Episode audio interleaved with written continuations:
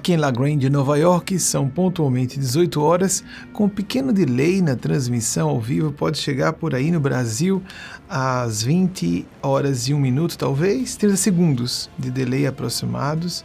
Já são 18 e 1, então já são 21 aí com segurança para vocês. A nossa live, a palestra ao vivo, nós fazemos um trabalho documental em tempo real, mas para ficar em caráter permanente no ar, com temáticas suscitadas por vocês, com perguntas selecionadas por nossa equipe de bastidores. A nossa atividade semanal de canalização da faixa da bondade e da sabedoria, de fato são eles e elas, admite não reconhecer, a nossa atividade semanal da Sociedade Maria Cristo, pública para o maior público, o público heterogêneo, está começando agora.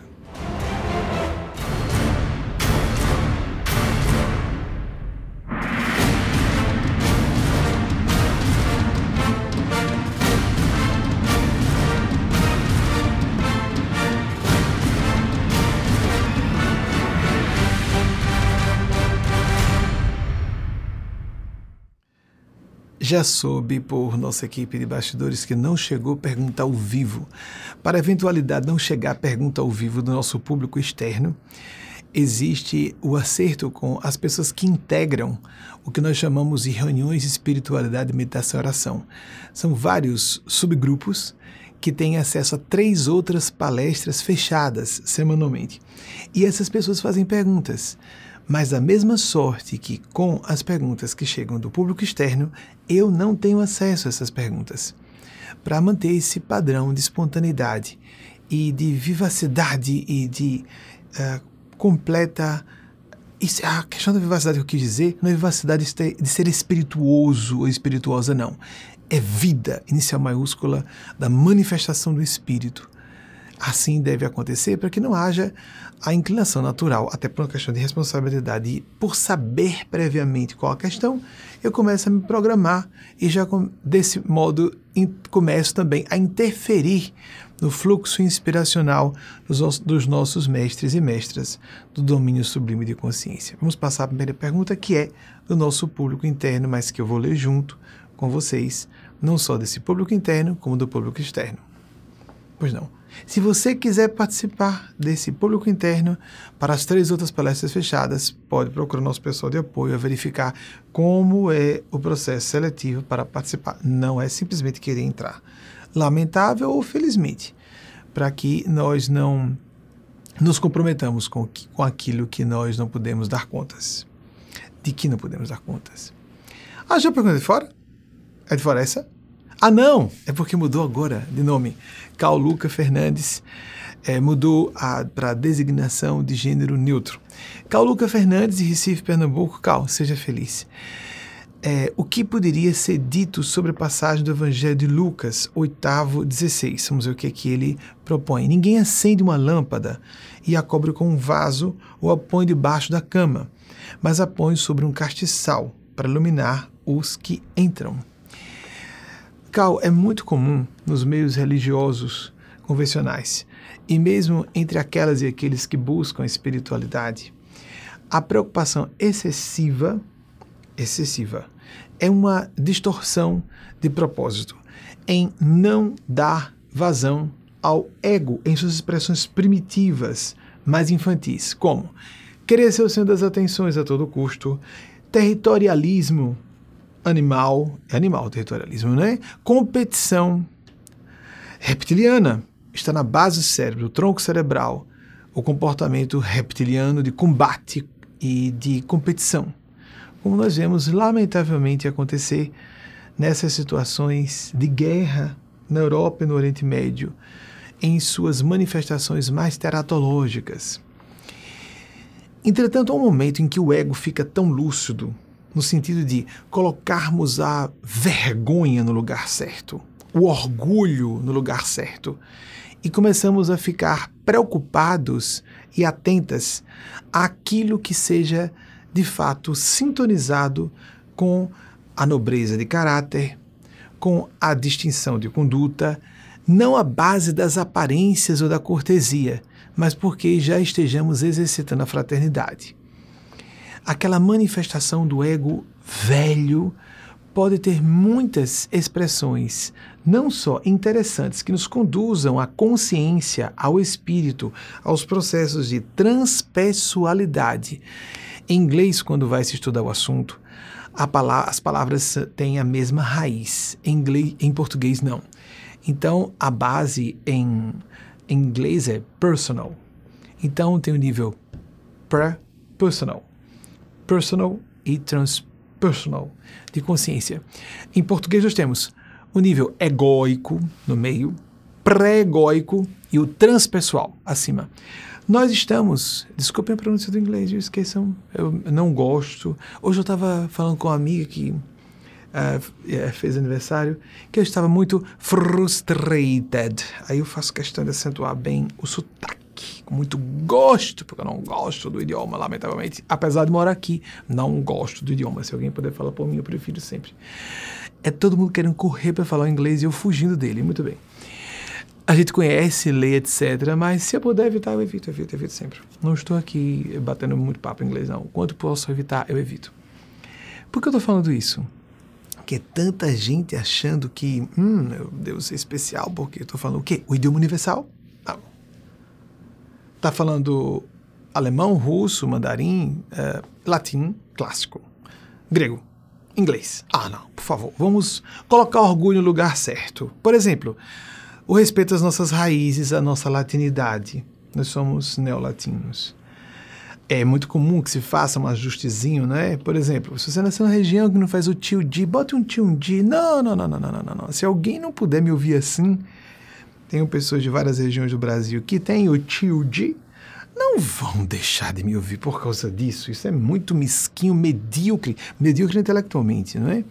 Então, colocar eu estou agora colocando algo em exposição no alto, aqui diante das câmeras, para quem quiser ver aquilo que é bem sincero da minha parte. É quase uma feiura. É quase uma feiura. Por exemplo, depois de muitos anos, eu vindo aqui desde 1996, é, nós temos um grupo, ficava vindo praticamente todos os anos. Houve um ano em que eu vim duas vezes, houve uns dois anos em que eu não vim.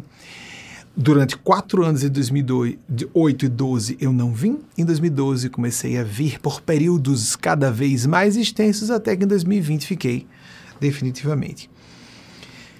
Desde 96 havia um companheiro que me acompanhava muito em atividades. Companheiro que acompanhava, ótimo. Palavras cognatas, com um ecozinho, né? Mas tudo bem, são cognatas.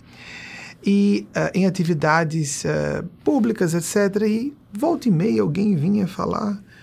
E na época havia mais do que isso. Hoje estão um pouco mais polidos e polidas aqui. As pessoas paravam o inglês assim, a gente desacostumado. Eu sou apaixonado pelo meu idioma português. Eu, epa, não, eu vi. Ah, dá para, por favor, falar mais devagar? E aí, então, em vez de falar mais devagar, gritavam. E eu dizia, fui pedir desculpas a esse companheiro. Falou, me perdoe, mas eu tratei você como um, um uh, o meu lado aristocrático, antigo, tratou você como um, uma pessoa de outra classe, talvez inferior, porque usa o inglês. Então, por favor, traduza, por favor, fale, eu não quero falar. Por que eu estou dizendo isso? Esse, essa aristocracia do bem quer dizer todos os imigrantes que vêm para cá têm orgulho do seu idioma pátrio, menos brasileiros e brasileiras. Eu falei com uma coisa de arrogância, de ser pernóstico pedante, não é? Será que é mesmo? Todos os grupos nacionais e linguísticos aqui, de um modo geral, têm muita satisfação de usarem seu idioma em casa, menos brasileiros e brasileiras. Eu conheço raros casos em que foi preservado o português em casa como se deveria preservar. O que é de uma estupidez sem tamanho, porque inglês todo mundo fala aqui. E o português é um patrimônio, um idioma mais, e um dos idiomas mais difíceis do mundo. Colocar. Aí, há, por exemplo, um grupo religioso no Brasil que tudo é vaidade. Vaidade. O problema é Jesus não falou de vaidade, Jesus falou sobre cruz. Eugênia falou sobre cruz, cruz no sentido de, recentemente, cruz como esforço e sacrifício, simbolicamente. Cruz como a seta que aponta para o alto, transcendência, autossuperação cruz como espada, que em princípio está embainhada, mas que deve ser colocada em riste para o combate pelo bem. Em vez de pensarmos em vaidade, deveríamos pensar em responsabilidade, porque se a pessoa fica focada num assunto secundário, moralmente é secundário, na vaidade, ela vai ficar com comportamentos dissimulados, vai ficar desonesta para parecer humilde. Amigas e amigos, vocês sabem o que é realmente ser humilde? Jesus dizia: Eu sou o caminho, a verdade e a vida. Tentem visualizar uma pessoa dizendo isso. Quem não vier por mim não irá ao reino de Deus. Eu sou a porta. Tentem imaginar uma pessoa dizendo isso. Mas ele estava sendo rigorosamente honesto. Ele era o Cristo, verbo da verdade. Eu nem ninguém podemos dizer isso porque não somos o Cristo Verbo da verdade. Vocês compreendem? Mas se alguém chega em sala de aula, olha, amigas, amigos, que o frisson no início da, do século. Eu estava fazendo uma palestra, mesmo no início, eu posso garantir porque eu fazia palestras na Escola Técnica Federal de Sergipe à época e fiz entre agosto, com pequenas, pequenos borrões de memória, pelo que me recordo, de agosto de 2000 a final de julho de 2003. Então, nesse ínter, tem que ter mais de 20 anos que aconteceu isso.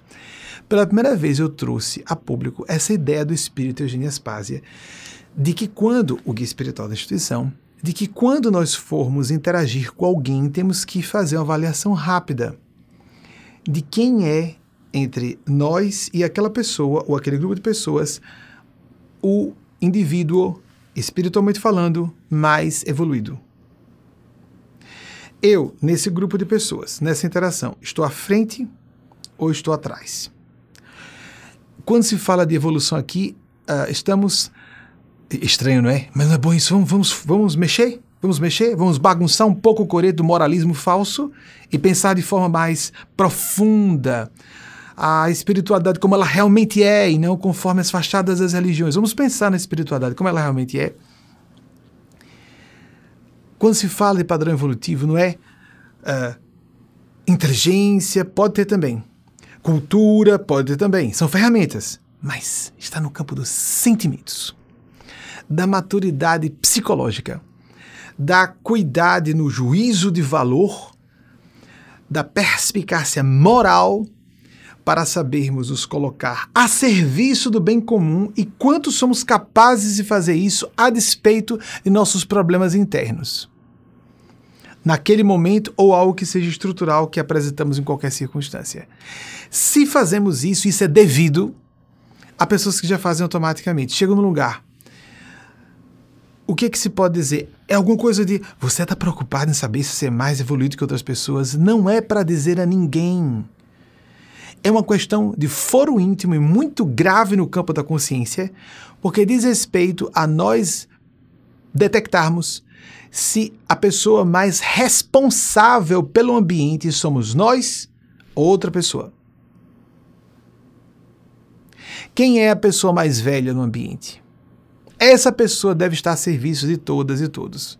Isso, isso está no campo dos sentimentos.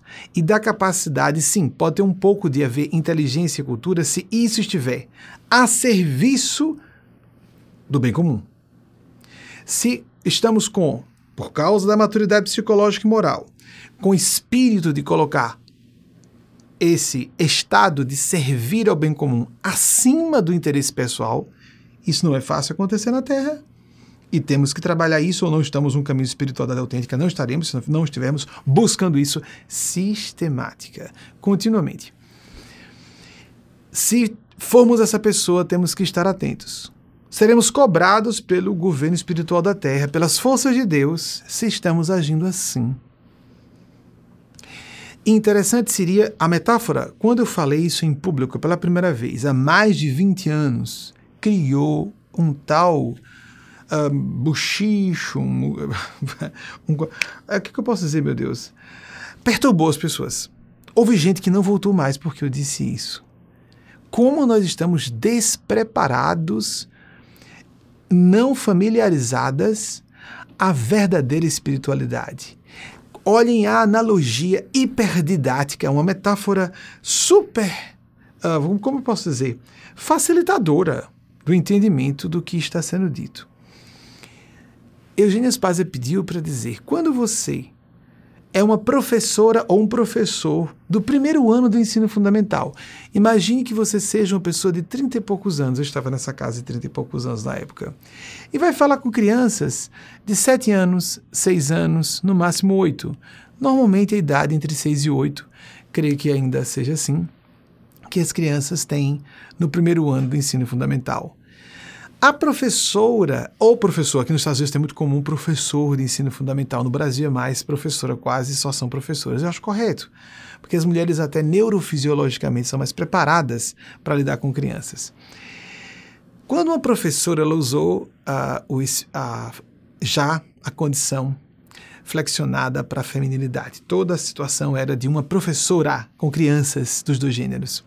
Mas são crianças, Gênero uh, existe porque tem algumas questões já de perfil psicológico de garotos e garotas, mas são crianças.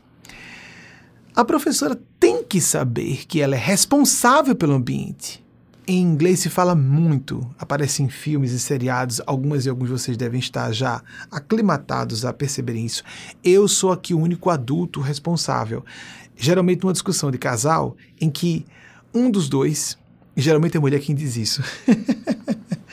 Falando para um marido psicologicamente imaturo e diz assim: o único adulto, a única pessoa adulta responsável, portanto, a única pessoa que de fato está em condições de assumir as rédeas da liderança sou eu, porque você está agindo como uma criança. Esse está agindo como criança é o que está implicado em dizer: eu sou o único adulto ou a única pessoa adulta no ambiente. Se uma professora está, ela disse isso. Imagine que você, a professora chega, Pô, mas eu quero ser humilde. Eu não vou determinar as coisas. Não vou colocar ordem nas Vocês querem fazer o quê? Vamos fazer votação? Vejam porque Winston Churchill, primeiro-ministro, várias vezes, da Grã-Bretanha, mas que foi durante a Segunda Grande Guerra Mundial uma das forças da paz no mundo, que viveu entre 1800 e. Ah, vamos ver se eu acerto. 1864, não, perdão, 1874 a 1965. Eu já dei umas borradas algumas vezes quando eu citei aqui. Eu acho é isso. De 1874 a 1965. Me perdoe, irmão, isso é fácil abrir na internet, né? no instante a pessoa vê no celular.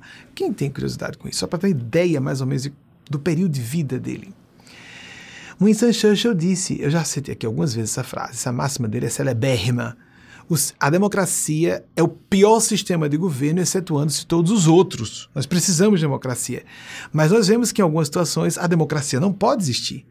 A professora está ali responsável pela turma, ela tem que estabelecer a disciplina, não tem que ter votação nem democracia nenhuma, são crianças. Elas têm que ser organizadas. Eu sei que há teses pedagógicas que desconstroem essa ideia do professor da professora como líder absoluto na sala de aula, mas isso já começa a funcionar mais com adolescentes e adultos adultas. Com crianças, nós temos que respeitar o perfil de cada criança, mas isso tem a ver com a liderança. Não é estabelecer simplesmente uma imposição opressiva de regras. Vamos ajustar cada personalidade. Sim, os métodos mais avançados fazem isso. As tendências próprias de cada criança, há idiosincrasias no relacionamento entre crianças. Cada indivíduo tem seu perfil próprio. Mas a professora, vamos botar no feminino de novo, na feminilidade, deve se sentir responsável pelo ambiente e não, ah, vocês querem estudar hoje ou querem só brincar? Vocês compreendem? Há pessoas que juram que estão sendo humildes porque não disciplinam seus filhos e suas filhas, porque são amorosinhas e passivinhas em público em ambientes profissionais ou acadêmicos, quando deveriam ser aguerridas, porque Jesus disse que não veio trazer a paz, mas a espada. Muita gente está terrivelmente perturbada, canalizando forças do mal com um sorriso no rosto, julgando que estão acertando. E, em verdade, espalhando perturbação no ambiente, porque com um sorriso no rosto, o veneno correndo por trás. Se não corre por trás por causa de uma calúnia ou difamação, corre por trás pelo, pelo, pela energia tóxica e que atrapalha a harmonização das outras pessoas no ambiente com essa faixa mental da bondade, da sabedoria ou do bem comum e da hiperlucidez. Nós deveríamos pensar como disse Jesus, que louvava a Deus por haver ocultado essas coisas, os sábios e prudentes. A gente fica intelectualizando demais, processando muito mais essas ideias, em vez de aplicarmos com franqueza, com sinceridade, como disse Jesus. Se eu sim, seja sim, se eu não, seja não. Qualquer coisa diferente disso é filho, é um comportamento filho do pai de todas as mentiras a gente fica diabólico quando começa a colocar senões e campos cinzas demais. Vamos ser mais francos, mais francas. A autenticidade é um dos itens principiológicos basilares do cristianismo. Simplificação. Um dos maiores gênios da história da humanidade, não só do milênio passado, isso é considerado quase universal. Até onde eu sei, isso é uma unanimidade. Há vários autores estudiosos da inteligência humana que dizem que foi o maior. Não acredito. Mas que é considerado dos maiores gênios de todos os tempos, sem dúvida, Leonardo da Vinci, 1452, 1500, isso, 1519. Ele disse algo que foi de uma finesse ímpar. É, Wagner, eu preciso que abaixe um grau Fahrenheit do aquecedor. Obrigado, de antemão. É, uh, a simplicidade é a expressão mais fina vejam só, a simplicidade é a expressão mais refinada da sofisticação, ou a sofisticação em sua expressão mais uh, requintada. Permitam quase a redundância, não é? Elegância. Sofisticação, em sua melhor acepção, nos remete à elegância. Elegância que é na física. Há autores diversos que dizem essa teoria físico-matemática deve estar certa pela sua elegância. A elegância no bom proceder, no reto falar, no reto sentir, no melhor sentir. Simplificar as coisas em vez de complicá-las. Nós gostamos de complicar as coisas. A vida é simples, disse um grande sábio da antiguidade. Nós gostamos de complicar porque, inclusive, às vezes nos envaidecemos. Minha mente é muito complicada. Eu cansei de ver pessoas que me procuraram em consultório.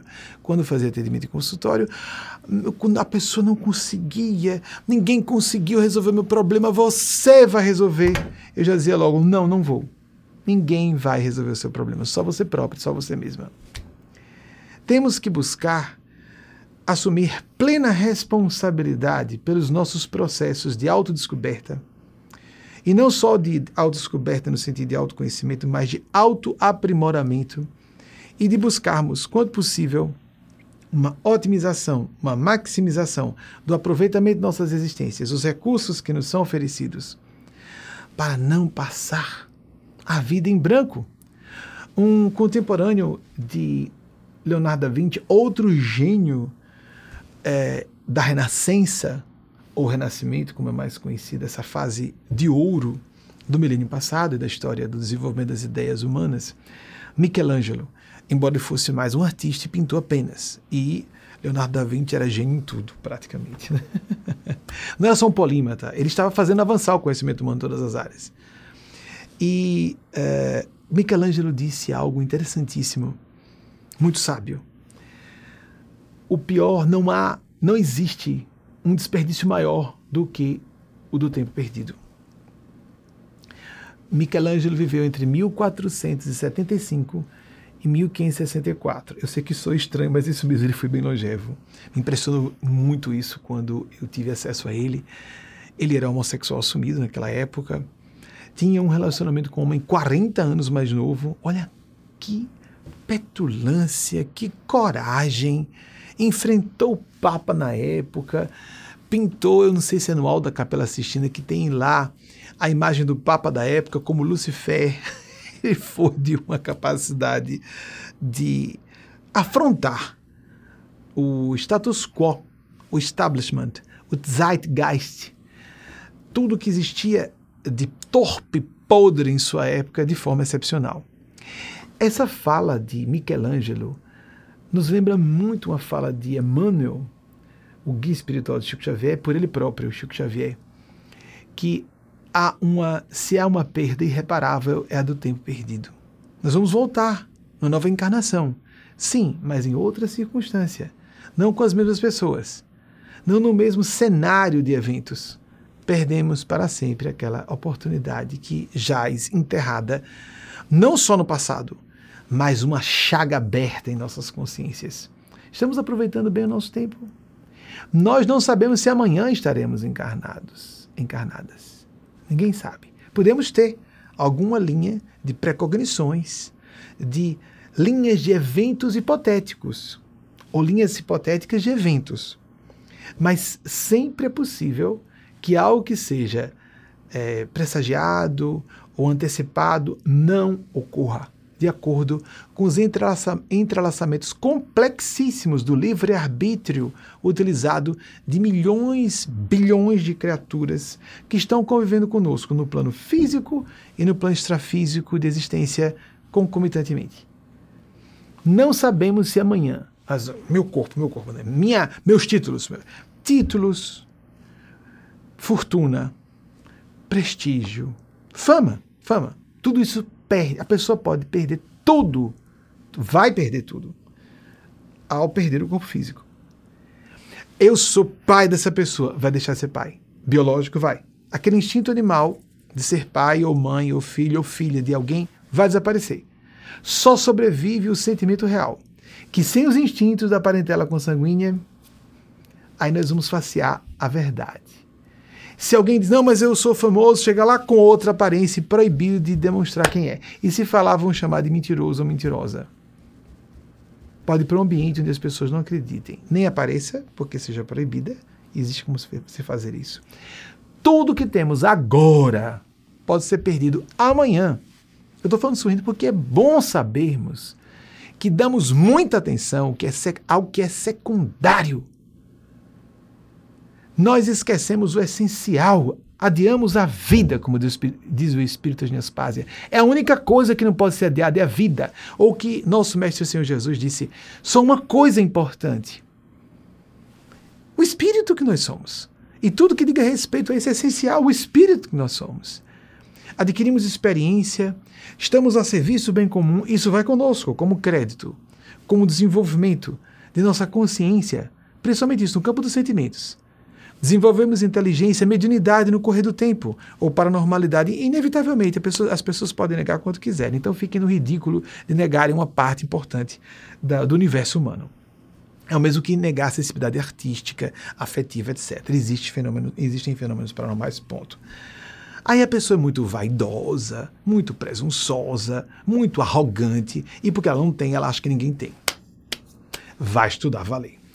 É melhor se informar o que, o que se pode arguir com alguma, algum lastro de razoabilidade e de forma decente é que os fenômenos paranormais não sejam produzidos por espíritos, mas somente pelo cérebro de uma pessoa hiperdotada nessa área. Mas que esses fenômenos existem, é só a pessoa se informar. Em todas as famílias, em todos os ambientes, para quem não declare publicamente que isso não exista, que seja uma mentira ou que seja um distúrbio mental, porque para essas pessoas ninguém fala nada. Se uma pessoa for aberta a esses fenômenos, ela vai ouvir tanta, esse tanto testemunho uh, de primeira mão que vai cair naquilo que eu falei de Immanuel Kant na semana passada. Não há como não ser real. 1724, 1804. Não há como não negar. Não há como não negar a estupidez de negar. Não há como negar esse fenômeno da espiritualidade, da divindade. As sincronicidades são, são supinamente é, confirmatórias dessa realidade mística, esse oceano de consciência, como falam os pensadores e pensadoras da física quântica, em que estamos todos imersos, mergulhadas. Como, se prestarmos atenção, vamos ver a quantidade dessas tais coincidências que acontecem a todo momento na vida de quem esteja atenta e atento. É perigoso ficarmos no misticismo barato e achando que há sinais em tudo. Mas ficarmos, porque esses sinais não, são, não estão afirmando coisas. Podem afirmar, negar, interrogar. Podem só provocar uma piscadela para dizer estamos observando vocês. Mas essas relações de coincidência são algo de extraordinário para quem tenha inteligência um pouquinho amadurecida porque são completamente não aleatórios, não podem ser aleatórios. Esses eventos das sincronicidades porque são eventos com significado semelhante, que acontecem simultaneamente, sem nexo causal entre esses dois eventos.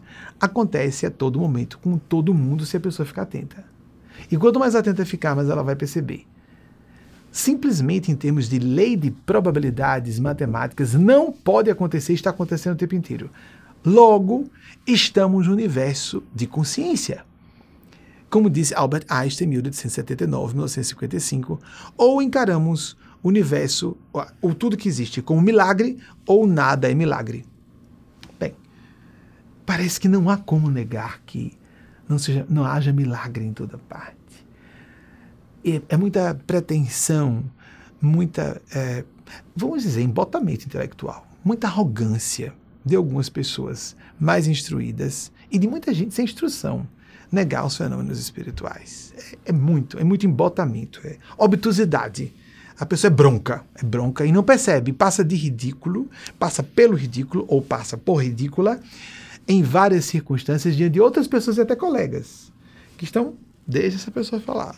Eu não vou entrar no particular. Deixa ela falar o que ela quiser. Isso é necessário. Nós vivemos numa era de horror de angústia, de cinismo, de niilismo, de desesperação, a onda hipnótica que nos induz ao pânico. Nós devemos rebater. Martin Luther King Jr., 1929-1968, disse algo lindíssimo que me remete a uma outra experiência com o Espírito de Paz. Eu não sabia que ele tinha falado isso. Eu só fui saber nessa década, acredito, ou no final da década passada, nessa década, nessa década, perdão, nessa década. Ele disse: a, a escuridão tem que haver escuridão suficiente para que nós possamos ver a luz das estrelas. Não é verdade? Como é que nós vamos ver a luz das estrelas? Se ah, tem um crepúsculo ainda, não terminou. Ainda há luz do sol no cair da tarde. Tem que haver escuridão bastante. A noite adentrar mesmo, não haver nuvens para enxergarmos as estrelas. O espírito da Genias Paz, na década de 1990, numa situação em que eu estava bem angustiado, disse isso. Mas vejam que imagem forte que ela apresentou. Entre outras, se você está num deserto desorientado, em vez de ficar procurando se orientar, está com dificuldade de enxergar a luz das estrelas, porque era assim que, no passado, os viajores e condutores, os guias de caravanas faziam orientação pelo, pelas estrelas. Mapa celeste, de acordo com a época do ano, etc. Ela diz: então vá para a força de um certo precipício ou uma pequena cavidade na Terra, para que aumente proporcionalmente com a luz do céu a escuridão, você aclimate seus olhos. Nós sabemos que os, os, o, a retina se acostuma a um certo grau de luminosidade e começamos a enxergar com mais clareza aquilo que não estávamos vendo antes de acostumarmos os olhos a um certo grau de menor luminosidade ambiente. Aí saímos, ah meu Deus, como é que se chamam? Não sou oftalmologista, mas vou arriscar aí. É, existem dois tipos de células nervosas na retina: as células cônicas e os bastonetes. Eu creio que sejam esses os nomes. Isso é fácil pesquisar. As, as, células, os cones, as células cônicas, elas só funcionam, funcionam bem com a presença de luz mais forte. Elas nos dão a percepção de cores. Os bastonetes funcionam com menos luz e nos dão a percepção preto e branco do que está em torno. Observe, quando se diminui muito a luz ambiente, você começa a perder a percepção de cores. E começa a ficar tudo como que preto e branco depois de um certo ponto. Já notou isso? Por causa da mudança das células nervosas na retina que estão sendo utilizadas naquele momento. Muito bem. A gente fica no escuro para contrastar mais, porque digamos que haja uma luz de luar que atrapalhe, não é? E a partir daí ela passou para a próxima metáfora. Se você não consegue levantar seu rosto para a luz do luar, porque está num pântano de problemas, aproxime seus olhos da superfície do marnel, do paú, para que lá, naquela superfície do pântano, das águas do pântano, você possa ver refletida a luz do luar. Que imagem linda, né? Essas são. Ela voltou a falar sobre sim, sim, não, não, não, não, que Jesus, aqui Jesus nos reportou e que eu citei há pouco. por pedido dela e seus amigos e amigas, como o espírito Mateus Anacleto. Mas eu não conhecia que Martin Luther King Jr., que bom, agora saiba para não parecer que não quis dar o crédito a ele. Acontece muito isso, né? Às vezes até a pessoa leu, fica no inconsciente, existe isso. Existem plágios inconscientes. Quem não é plágio mesmo, não qualifica o plágio não é intenção de fraudar, mas muita gente oculta. Sabe qual foi a fonte? Não disse, não disse qual foi a fonte. Porque não quer dar crédito à pessoa de onde proveio.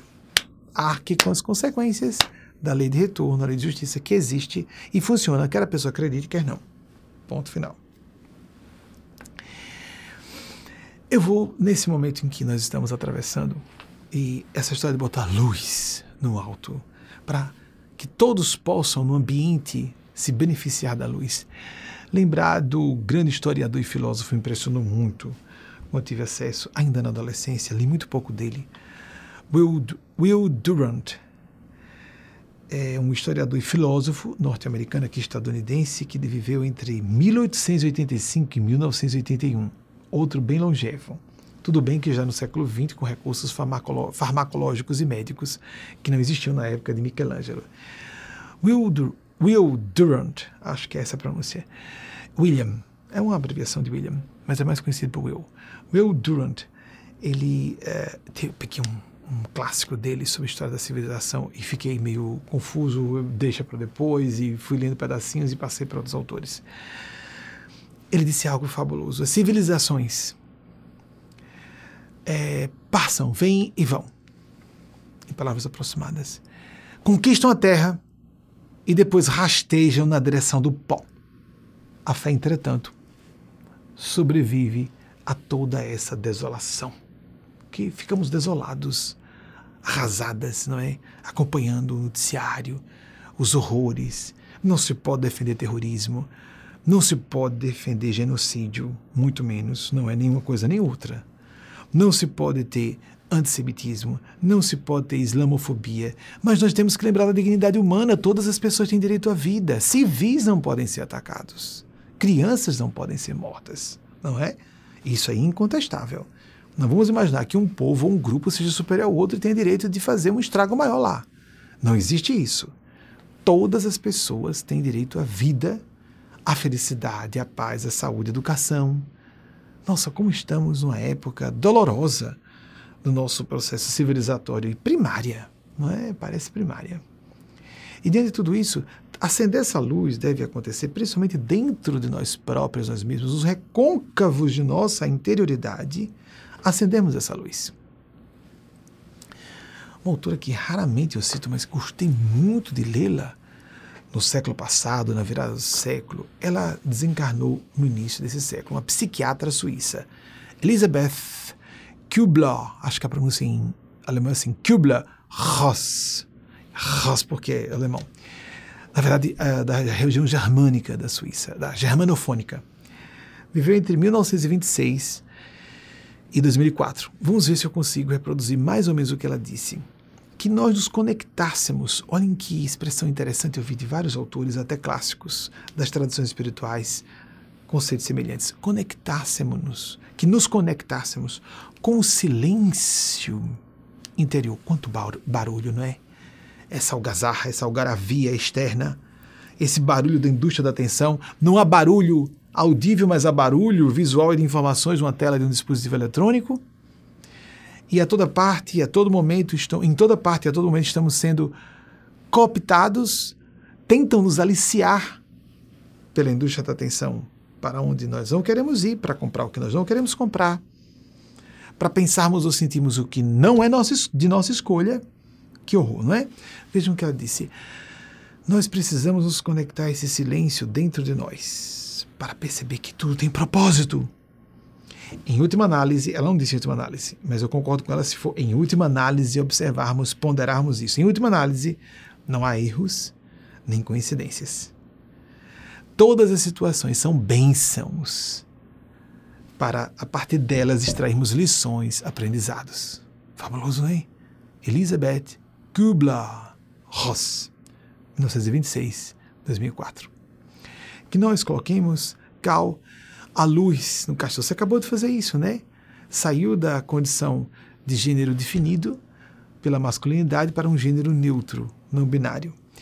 E nós devemos respeitar essa nova tendência, as pessoas cada vez mais terem poder de decidir, definir quem são. Tem muita gente aí agitada, mas é isso mesmo, não adianta.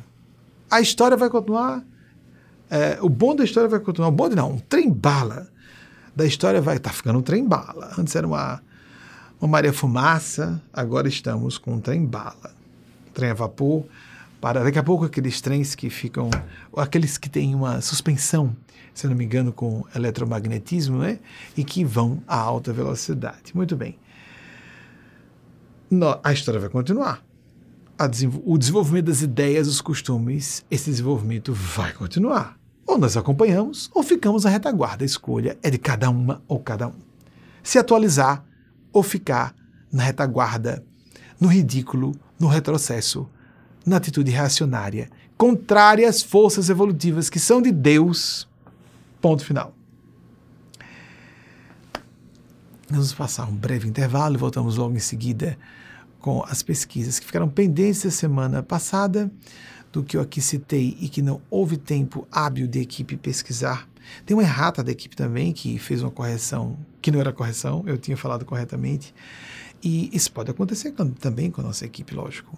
Assim como eu posso errar a equipe também na checagem dos dados, pode se equivocar. É mais difícil se equivocarem, porque é um grupo de pessoas com várias camadas de checagem e elas podem. Então lá, Ctrl-C, Ctrl-V, né? Mas mesmo assim, às vezes, processos perturbadores e espirituais existam esses aspectos perturbadores, esses vetores da perturbação existem em toda parte. Inclusive, temos que, o que mais importa, verificar isso dentro de nós próprios, de nós mesmas para que possamos enxergar com mais clareza fora, como diz Carl Gustav Jung em 1875 e 1961, psiquiatra também suíço como Elisabeth Kübler-Ross. Se nós estamos conscientes, integrados com a nossa sombra interior, podemos enfrentar, detectar, detectar, lidar com e nos proteger das sombras de outras pessoas, os aspectos sombrios de outras pessoas. Eu estou simplificando o conceito de sombra psicológica, que é bem mais amplo apenas, apenas, apenas aqui apresentando em caráter pragmático, propedêutico para o assunto, propedêutico, é um didático bem introdutório do assunto da sombra psicológica como aspecto, os aspectos menos felizes ou mesmo malevolentes, animalescos ou primitivos ou doentios que há em todas as pessoas, em graus variados, em áreas diferentes, mas todas e todos temos lados luminosos e sombrios. Precisamos conhecê-los, os sombrios, para que possamos gerenciá-los sublimá-los quando possível, canalizá-los ou aprisioná-los quando não houver jeito de nós fazermos um trabalho de canalização construtiva. Isso não acerta, não, não podemos, é impossível acertarmos a todo momento. Somos seres falíveis. É muito bom que partamos, bom não, é imprescindível que partamos desse essa premissa, esse pressuposto de que somos falíveis, que vamos escorregar, e vamos continuar errando, mas não para nos rendermos a essas tendências, e sim para, ao partirmos dessa lucidez, que não é nem humildade, de que somos falíveis, focarmos o bem comum, a cruz de novo, esforço, disciplina. Eugênia falou algo interessantíssimo enviado para o nosso grupo, esse grupo mais interno, de pessoas que têm acesso às três outras palestras é, que faço todas as semanas, fechadas ela, ela pediu que eu mandasse a leitura de uma psicografia manuscrita que recebi no Carri da Tarde de hoje, antes dessa palestra. Eu fico me preparando assim para a palestra ao vivo, orando, fazendo psicografias, orando, psicografando, meditando, etc. E ela disse algo em palavras aproximadas assim, embora esteja debaixo de influência dela, ela não vai ela não está com o propósito que reproduza palavra a palavra, que que importa muito mais é a sintonia em que faixa de consciência estamos, qual o nosso propósito? Isso é o que interessa, isso é o que define com quem andamos. Ah, eu queria falar com os anjos, eu quero me conectar aos guias espirituais, eu quero me uh, sintonizar com a faixa dos seres superiores que podem me trazer coisas boas, não é? Como fazemos isso? Nos, tornamos, nos tornando pessoas aclimatadas a espírito de intenção, de fazer o bem, de tal maneira que façamos o bem mesmo, estejamos com o propósito de fazer o bem sempre. Ela disse isso: se não nos habituamos à disciplina, ao regime de disciplina contínua da prática do bem, do bem, do bem comum, já estamos nos familiarizando com a vertigem da queda no mal, a começar daquele que se manifesta em nós próprios, em nós mesmas. Muito forte isso, é? Que absorvamos o que nós, aquilo com que nós concordemos e apliquemos, que é o que importa. Só concordar, achar bonitinho, gostei, legal, não funciona. A pessoa tem que trazer para si e aplicar, tornar a lição produtiva, construtiva. Vamos ao nosso breve intervalo e voltamos logo em seguida. Aqui em Lagoinha de Nova York, pontualmente 18 horas e 54 minutos, equivalente em Brasília a 2054. Lembrando que estamos com um pequeno delay, agora 2055. Vocês já estão pegando com 2055. Há um delay de 30 segundos aproximados nesse sistema que escolhemos de transmissão em tempo real. É, eu queria dizer primeiro a vocês que a pergunta de Cal chegou também agora, apenas é do nosso grupo interno.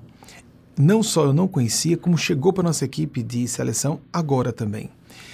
E durante o intervalo, a, a espiritualidade amiga já pediu que nós não priorizássemos perguntas externas, porque havia essa regra.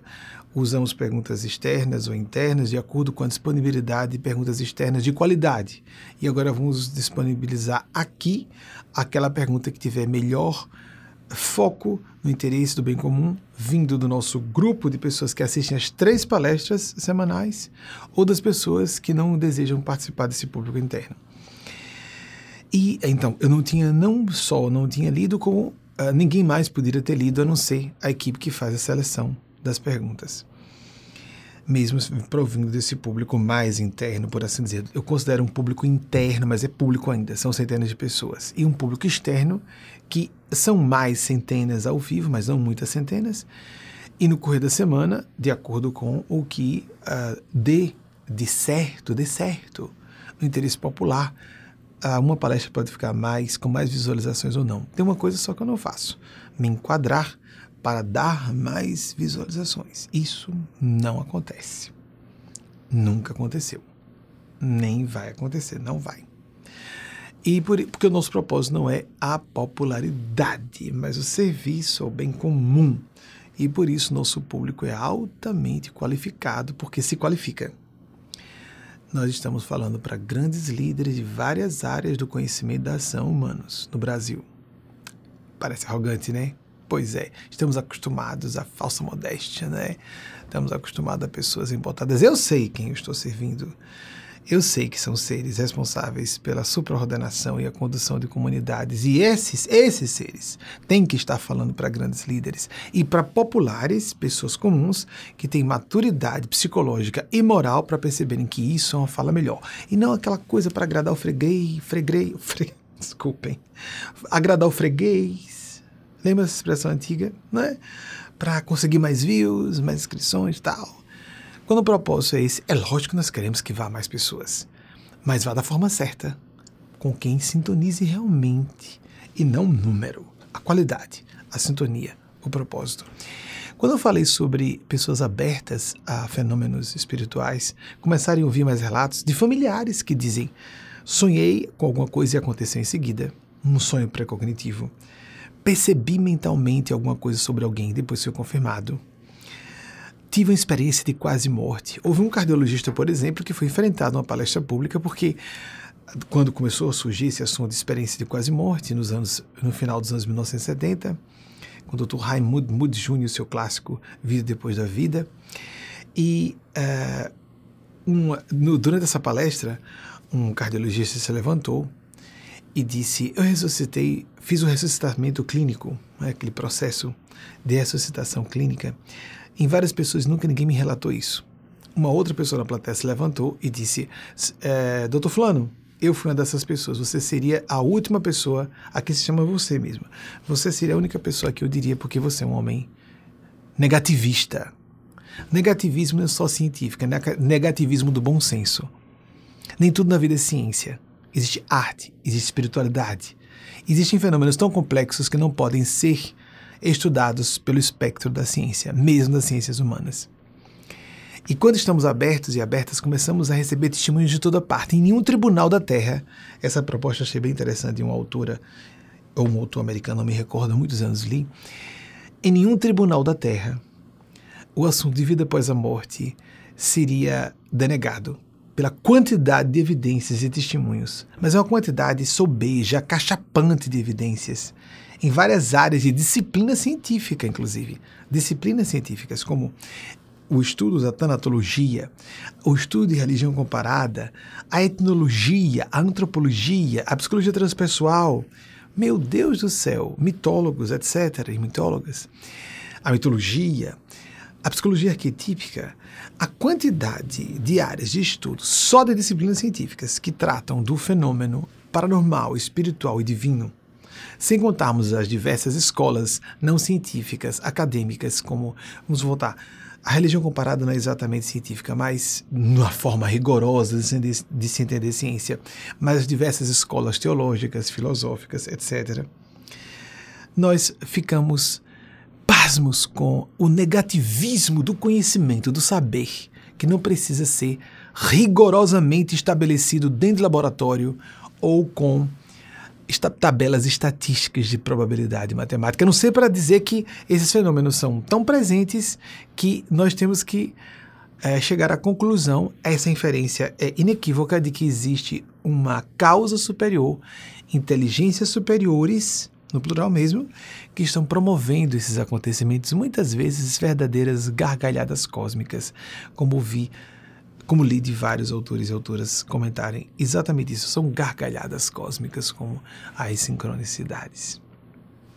Vamos começar com a checagem das, eh, do que nossa equipe não conseguiu verificar durante a palestra da semana passada em tempo real e passamos aos slides que foram produzidos após pesquisas feitas com os dados que apresentei, porque obviamente eu posso me equivocar, por isso que eu coloco a equipe fazendo a pesquisa durante Vamos começar, por favor. Incêndio da cidade de Estocolmo, que aconteceu em 1759, isso foi a parte que eles não conseguiram confirmar. Immanuel Swedenborg, pela sua clarividência à distância ou a visão remota, descreveu o incêndio que estava ocorrendo perto de sua casa em Estocolmo. Ele viu o incêndio acontecer até a porta da casa dele, mas ele estava à distância. Então, ainda, mas não estava na Grã-Bretanha, como eu disse, me atrapalhei. Próximo, por favor. E muito vai acontecer isso. Faz de memória? Nossas expressões de falibilidade humana acontecem a todo momento. Memória, inteligência, a filtragem mediúnica propriamente dita. Por isso a gente tem que filtrar tudo por nossa própria consciência. Não pode ouvir o que eu estou falando e seguir, literalmente, nem ouvir e seguir de ninguém. Porque tem muita gente cheia de malandragem que diz, não fui eu quem disse, é porque está na Bíblia. A Bíblia tem que ser respeitada. Como disse Paulo de Tarso, a letra mata, o espírito vivifica. Temos que interpretar. Se não interpretarmos, a interpretação literal é uma das formas mais falaciosas, sofismáticas e mal intencionadas de se seguir uma certa religião convencional ou um texto sagrado. Jesus não quer isso. Fiquemos atentas e atentos, porque ele mesmo disse: haveria falsos cristos e falsos profetas pessoas que estão apresentando Jesus, que é contra minorias. Jesus era a favor de todos os pares sociais. É uma série de aberrações que nós conhecemos das religiões convencionais que geram ateísmo, fomentam o materialismo em muitas pessoas. Marie Curie, a única pessoa a ganhar o prêmio Nobel duas vezes em duas disciplinas científicas. Nobel da Física em 1903, Nobel de Química em 1911, foi a outra pesquisa que não deu tempo da equipe terminar. Próximo favor. Emmanuel Swedenborg era um polímata e deu origem a uma nova religião. Foi outra informação que eu tinha trazido, não havia sido checada na semana passada. Próximo favor. Indira Gandhi foi primeira-ministra da, primeira-ministra da Índia por duas vezes. Eu não falei com segurança, pelo que eu me recorde, eu acho que foi mais de uma vez. De fato, a equipe confirmou que foram duas vezes. Próximo favor. Claude Debussy morreu durante o último, apareceu como bombardeio, no singular, no último bombardeio de Paris na Primeira Guerra Mundial. Aí é a rata da equipe que cometeu esse equívoco na semana passada. Próximo, por favor. Antoine de Saint-Exupéry, eu trouxe a ideia de que a informação de que ele era aviador, porque no próprio Pequeno Príncipe, que tem um quê autobiográfico, ele está numa situação alucinatória, mediúnica, artística de processar o problema. Ele utilizou, utilizou como metáfora sua própria experiência como aviador. Nós ficamos anos perguntar uma série de, de questões aí interessantes, mas eu não recomendaria esse livro. Principalmente não para crianças e adolescentes. Por favor, pelo que eu disse na semana passada, nem vou repetir. Próximo, por favor. Ralph Wald, ou Ralph, Wald Emerson foi o criador da escola filosófica estadunidense transcendentalista. Próximo, por favor. Fritjof Capra, o autor de O Ponto de Mutação, o livro que eu recomendo enfaticamente. Próximo, por favor, ainda está entre nós. Immanuel Kant, autor de Crítica da Razão Prática, que eu falei de crítica da razão pura e a prática. É, a equipe não teve tempo de checar. Próximo, por favor. Agora de hoje já, Winston Churchill, já citei várias vezes também. Eu acho que no final das contas eu acertei, né? Meu foi isso mesmo, saiu certinho. 1874, 1965, primeiro-ministro da Grã-Bretanha, mais uma vez. E foi durante a Segunda Guerra Mundial. Ficou alertando várias vezes a imprensa: a Alemanha está. A Alemanha nazista, não a Alemanha. Os nazistas estão se preparando, estão se armando e todo mundo. Chamberlain querendo fazer pacto com Hitler essa história disso tudo, tudo na paz, na paz. Então faça o seguinte: destranque as portas de sua casa, desarme a polícia. Existe violência, existe expediente injusto de aplicação exacerbada dos meios de punição, sem dúvida alguma. Mas vamos ficar só na paz. Aí então deixamos, nos acompliciamos com o mal. Passamos a ser coniventes com o mal. No, na última hora, Winston Churchill, Churchill, já sem poder fazer muito, foi chamado para assumir a condição da Inglaterra durante o período crítico da Segunda Guerra Mundial. E os primeiros anos até que uh, os Estados Unidos adentrassem a Segunda Guerra por causa de Pearl Harbor em 7 de dezembro de 1941, esse período foi altamente espinhoso para a Inglaterra, praticamente sozinho enfrentando o Terceiro Reich do Führer Adolf Hitler, 1889-1945. Próximo, por favor. Leonardo 20, 1452-1519. Próximo, por favor. Michelangelo, 1475, como foi longevo, hein? Naquela época, sem antibióticos, sem os recursos farmacológicos todos e médicos que nós temos, 1564, pintor, artista e homossexual notório. Talvez por isso tão inteligente, não é? Tem umas suspeitas aí estranhas, é, o pessoal parece. É pelo menos uma, uma, uma piada, não. É uma unanimidade no meio LGBT que a turma LGBT parece mais inteligente, em média, do que a média dos héteros. Em média. Hein? Será que é exagero? Eu acho isso um conforto para dizer às pessoas. E já ouvi ataques assim. Uma moça veio chorando em cântaras no meu consultório. Ai, recebi uma carta linda de meu irmão gay. Fui mostrar meu marido, e meu, marido homofóbico, isso no início, do, no início do século, tem gente assim até hoje. E aí disse: ó, só um gay para escrever tão bem assim. É isso mesmo, normalmente gays são melhores na eloquência. Seguindo. a gente tem que usar, não é? A, o preconceito das avessas, eu tenho a impressão que na base do preconceito, um dos vetores, ou uma das. são multifatoriais, esses fenômenos humanos, incluindo o preconceito. Mas uma das raízes que considero as mais importantes é a inveja. O negro e a negra têm uma pele mais forte, um cabelo mais forte. Simples assim. As mulheres são muito mais eficientes, são mais propensas à multitarefa, são mais conscientes, integradoras, uh, conciliadoras, tudo que é muito bom no mercado de trabalho hoje, não é verdade? Para nos adaptarmos à modernidade. Gays costumam ser mais criativos, inteligentes, dinâmicos, amadurecidos por causa de tanta pancada que recebem desde cedo, LGBTs do modo geral. Sigamos. Será que estou enganado? Será que é um exagero? Hum, eu acho que não. Emmanuel Kant citei semana passada, de novo, 1724. 1804, um dos maiores gênios do milênio passado. Próximo, por favor. Albert Einstein, frequência cito aqui, né, 1879, 1955, porque é um grande gênio científico, né? E acreditava na essência de Deus, dizia publicamente isso. Próximo. Martin Luther King Jr., 1929, 1968. Próximo, por favor. Will Durant, ou William Durant, 1885, 1981, filósofo e historiador aqui norte-americano estadunidense. Mais algum? Elizabeth Kubler-Ross, 1926, 2004, autora psiquiatra suíça. Acho que terminou, não foi? Gustav Jung, Carl Gustav Jung, com frequência cito aqui, também psiquiatra, como Kubler-Ross, 1875-1961. Cito com muita frequência porque gosto muito de Jung. É, temos muitos junguianos e junguianas em nosso grupo fechado. Próximo, por favor. Terminamos. Também vou terminar mais cedo, porque a semana passada foi muito longa, a nossa conferência ao vivo, nossa live. Teremos a mensagem que o Espírito Eugênia Aspásia nos passou nessa semana em homenagem à Mãe Planetária Crística, ou a Mãe Crística para nossa, nossa civilização terrena, refletora viva, representando a face maternal de Deus. Deus existe, Deus é infinita bondade perfeita inteligência, e pode ser acessado ou acessado a divindade por intermédio de práticas oracionais meditativas sistematizadas, diárias. Temos que ter uma periodicidade diária nisso aí. Façamos o que pudermos, de acordo com a sua religião ou a falta de adesão à religião convencional, faça o seu melhor Crie seus métodos, experimente suas ferramentas, viva sua transcendentalidade, porque assim como a repressão da sexualidade e da agressividade, que são duas expressões de repressão muito patológicas, há uma forte repressão da transcendentalidade na nossa época e isso cria também distúrbios correlatos terríveis.